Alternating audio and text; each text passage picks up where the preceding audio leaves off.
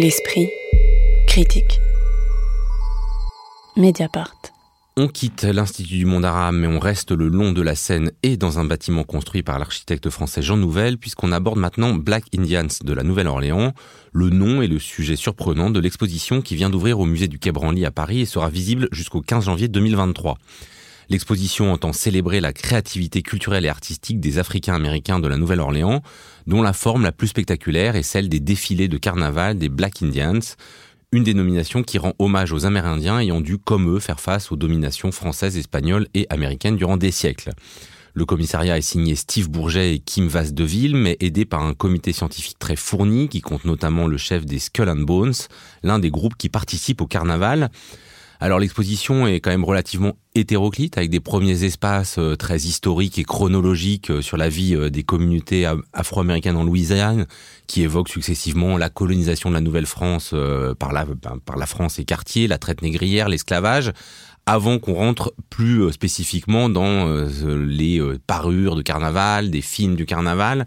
Est-ce que ce parcours vous a convaincu, Magali Le Sauvage, ou est-ce qu'il est un peu trop hétérogène? C'est-à-dire qu'au début, on est quand même vraiment avec bon, je dirais des, des, des, des, œuvres assez classiques, des objets assez classiques, et puis on rentre euh, dans euh, toute autre chose. Bah, surtout, c'est qu'on s'attend pas du tout à avoir euh, une introduction qui est beaucoup plus qu'une introduction, qui est quasiment la moitié de l'exposition, en fait, euh, consacrée à, d'ailleurs ce qui est nommé dans l'exposition une histoire de la violence en Amérique, qui est un très vaste sujet. Et en fait, on a donc euh, des, salles entières qui sont consacrées d'abord à l'histoire de, la Louisiane avant l'arrivée des Européens, donc quand, c'était une terre avec des Amérindiens qui d'ailleurs avaient une civilisation très prospère, c'est ce qu'on voit et qui peut surprendre quand on connaît très mal, comme nous malheureusement, la plupart d'entre nous connaissons très mal euh, cette histoire-là.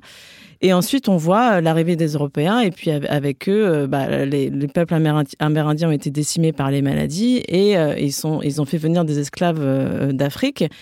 Et en fait, on a à peu près la moitié de l'exposition qui est sur cette histoire-là, qui est sur euh, où on voit des, photographies euh, d'esclaves euh, fouettés, où on voit la ségrégation, et c'est ça va de là jusqu'à Katrina, en, passant par ensuite Black Lives Matter. Donc c'est vraiment une, histoire du racisme de la en Louisiane. Voilà, et, et, surtout une histoire des peuples opprimés en Louisiane et ce qui est frappant, c'est que dans ce parcours, vous commencez déjà à voir euh, ponctuellement quelques costumes de, de Oui, c'est ça. C'est que faut, faut un peu expliquer dans ces différentes salles, il y a vraiment, bon, bah voilà, une, une, exposition historique qui est assez classique, mais à chaque fois surgit quand même une de ces gigantesques parures euh, qui vont nous introduire à la fin, dont on parlera peut-être après. Il faut aussi décrire un peu ces costumes-là, euh, qui sont donc inspirés directement de la culture amérindienne et qui sont euh, déjà très très grands, avec des plastrons perlés, avec plein de plumes, avec également un bouclier, une, une, épée, enfin une fausse lance ou des choses comme ça. Donc ils sont extrêmement colorés, extrêmement impressionnants.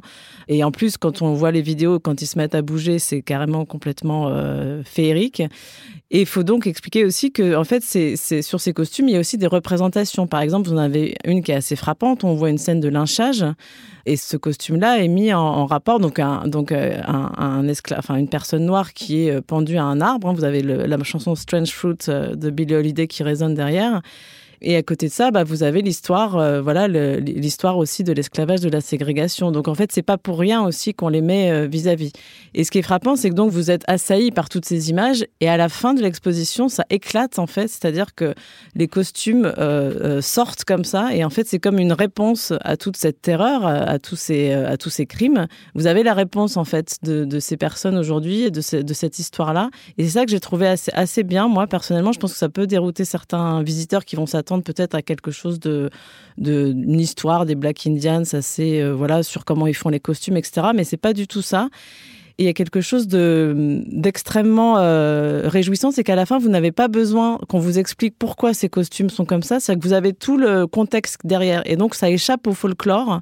J'avais très peur que ce soit justement une exposition très folklorique euh, qui survole les choses, mais le contexte, en fait, vous l'avez tellement bien compris qu'en fait, quand ces costumes arrivent, vous, voilà, vous êtes en empathie totale et vous comprenez complètement le sujet. Lina Jeanne, effectivement, alors sur cet équilibre, c'est-à-dire qu'on a l'impression de démarrer dans une exposition très historique classique et avec l'introduction euh, de euh, ces, un de ces costumes à chaque fois dans chaque salle, euh, ben, on entre en fait dans, dans, un autre projet. Euh, pour vous aussi, ça vous a ça vous a convaincu ou vous avez été un peu des fois embarrassé parce que ça reste hétéroclite? Je ne sais pas si c'est vraiment le fait que ce soit hétéroclite qui déroute un peu, mais, pour moi, c'est vrai que on comprend quand même dès le début qu'il y a une dimension euh, de célébration qui est intrinsèque aux traditions et aux pratiques des Black Indians.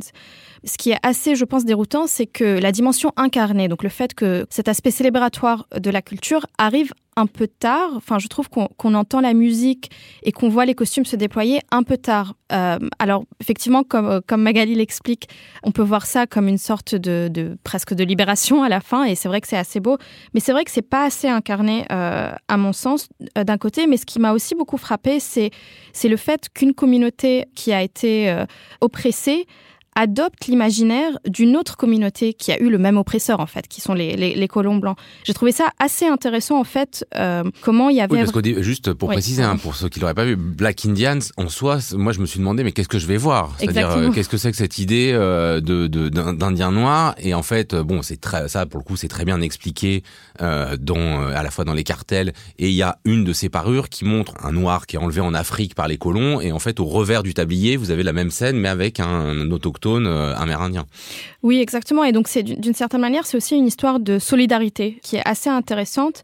C'était assez frappant, en tout cas pour moi, de, voir qu'à à un moment donné, durant la ségrégation, l'image et l'identité des, autochtones américains, des peuples autochtones américains, était plus acceptable que celle des Noirs américains. Et c'est pour ça qu'il y a eu un peu ce télescopage ou ce, travestissement, on va dire, euh, de la part des Noirs américains en euh, amérindiens. Après, je trouve que ça pose quand même certaines questions parce que d'une certaine manière, la perspective des peuples autochtones, elle est vraiment, elle est largement absente de cette exposition. Et en fait, les natifs américains sont vraiment présentés dans les premières sections historiques. Donc en fait, ça, ça nourrit un peu l'imaginaire que, notamment qu'un public français pourrait avoir que les natifs américains, c'est seulement dans le passé, alors que euh, ce, sont, ce sont des communautés et des cultures qui existent toujours. Donc ça, j'ai trouvé ça un peu délicat. Euh, et c'est si dommage. pas entre deux minorités, on pourrait parler d'appropriation culturelle. Il y a une histoire qui peut être plus intersectionnelle. Effectivement, il y a des auteurs aux États-Unis qui parlent justement de ce qu'on traduirait de manière littérale d'indégénéité noire. Et je pense que c'est dommage qu'on parle de l'imaginaire euh, natif américain, mais qu'on ne parle pas du tout de la réalité euh, des natifs américains euh, au présent. On sort d'une exposition où il n'y avait pas assez de contextualisation, on arrive dans une exposition où il y en a presque trop, mais je trouve que cette contextualisation, elle passe aussi énormément par des images et que ça sert assez bien le propos qui arrive en apothéose à la fin sur ces représentations où, comme tu le disais Magali, en fait les images coulent de source parce qu'on les a déjà vues avant. Elles sont ensuite euh, confectionnées sur des plastrons, sur des, sur des éléments de, de, costumes qui sont merveilleux impressionnant aussi techniquement, où du coup sur des plastrons en perles, il y a des représentations, soit de guerre, soit de colonisation, de ces bateaux et de tous ces objets qu'on pouvait observer dans le quotidien, mais qui sont retranscrits en vêtements. En revanche, je trouve que alors qu'on pose le, le point de départ sur ces Amérindiens qui sont envahis par les colons européens, le lien switch à un moment et on comprend pas trop trop comment on passe des Black Indians aux Africains américains et quel est le lien entre les deux. On comprend effectivement qu'il y a une communauté d'intérêt, de colonisation, de sentiments d'oppression et de, enfin, de véritable oppression d'ailleurs. Mais le lien se, se, se, se, diffuse un peu au fur et à mesure on parle plus que du code noir, que de la traite de l'esclavage, thèmes qui sont hyper importants.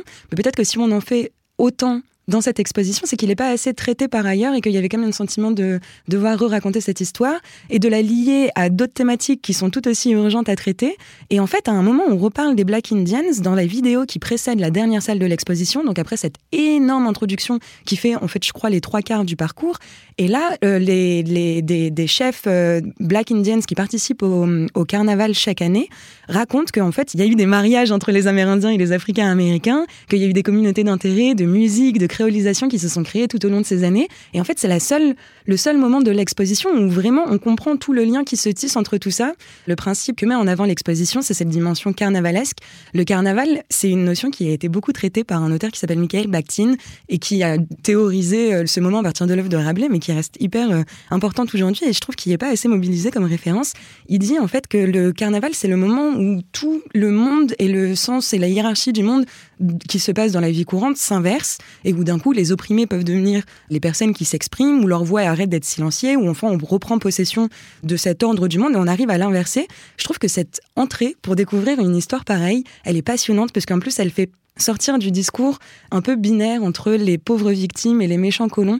Elle permet de, justement, aux victimes qui sont des pauvres victimes, mais qui sont aussi des sujets pleins de puissance potentiellement, qui reprennent en main leur destin dans des moments comme le carnaval comme ça je trouve que c'est un petit manque de la manière dont a été construite l'exposition et que ça aurait pu. Mais ça, être ça je trouve, c'est un peu une question qui se pose quand on regarde l'exposition, c'est-à-dire qu'on voit toute l'origine subversive, parce qu'à l'origine, euh, les euh, Black Indians étaient euh, euh, exclus du carnaval officiel euh, de la Nouvelle-Orléans, mais Maintenant, on a l'impression qu'ils ont réussi à subvertir le carnaval, voire qu'ils incarnent eux-mêmes le carnaval officiel. C'est-à-dire que on sait plus si on voit euh, les éléments d'un contre-carnaval subversif, la subversion du carnaval officiel, ou au fond ce qui est devenu le carnaval, non? On voit bien les origines subversives de ce contre-carnaval, mais est-ce qu'on n'a pas aussi l'impression que c'est devenu folklorique?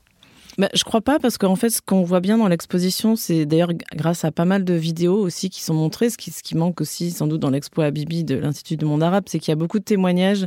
Et, ce qu'on voit, c'est que par exemple, les, les big chiefs qui font leurs costumes, en fait, ils font ça toute l'année. C'est-à-dire que c'est pas aussi seulement euh, pour Mardi Gras que de temps en temps ils apparaissent. euh, donc, ça, leur coûte extrêmement cher. Hein, le, prix moyen, je disais, pour euh, pour, euh, pour un costume, c'est 5000 dollars, ce qui représente pour eux une, énorme somme, et qu'ils y passent toute l'année à, coudre, à, dessiner le costume, et que de temps en temps, en fait, ils sortent dans la rue comme ça, en dehors complètement de la période du carnaval, et qui sortent dans la rue. Il y a une vidéo où on voit bien ça, il y a un, big chief qui sort dans la rue avec son costume complètement, complètement délirant. On a vraiment l'impression d'avoir le fantastique qui arrive dans le réel. C'est extraordinaire. Et puis, il va voir les gens. Ils ont un rôle social aussi très important. Ça, c'est ce qui est expliqué dans l'exposition. C'est-à-dire qu'en fait, c'est aussi, euh, par exemple, il y a une grand-mère qui est malade. Ils vont s'en- s'enquérir de savoir comment elle se porte. Euh, bon, c'est pas des, c'est pas non plus des, assistants sociaux, des choses comme ça, mais il y a un rôle de lien aussi euh, dans la communauté. Et, ça, je pense que c'est important. Et donc, je pense que ça ne peut pas, ça peut pas aller vers un folklore. Ça pourrait. Enfin, il y a sans doute une certaine commercialisation, je ne sais pas, de figurines, du marketing, j'en sais rien certainement. Mais bon, déjà, ça, on le voit pas dans l'exposition et Dieu merci, il y en a pas dans la boutique euh, du musée. Mais ce que je veux dire, c'est que ça va beaucoup plus loin que juste un événement ponctuel, annuel, comme le carnaval de Rio d'ailleurs, hein, qui est quelque chose quand même beaucoup plus médiatique et beaucoup plus. euh, Donc, je pense que ça peut, ça peut pas être folk... c'est pas du folklore, c'est-à-dire que c'est pas, c'est pas hors sol. Black Indians de la Nouvelle-Orléans, cela a ouvert le 4 octobre au musée du Quai Branly à Paris et ce sera visible jusqu'au 15 janvier 2023. L'esprit critique. Mediapart.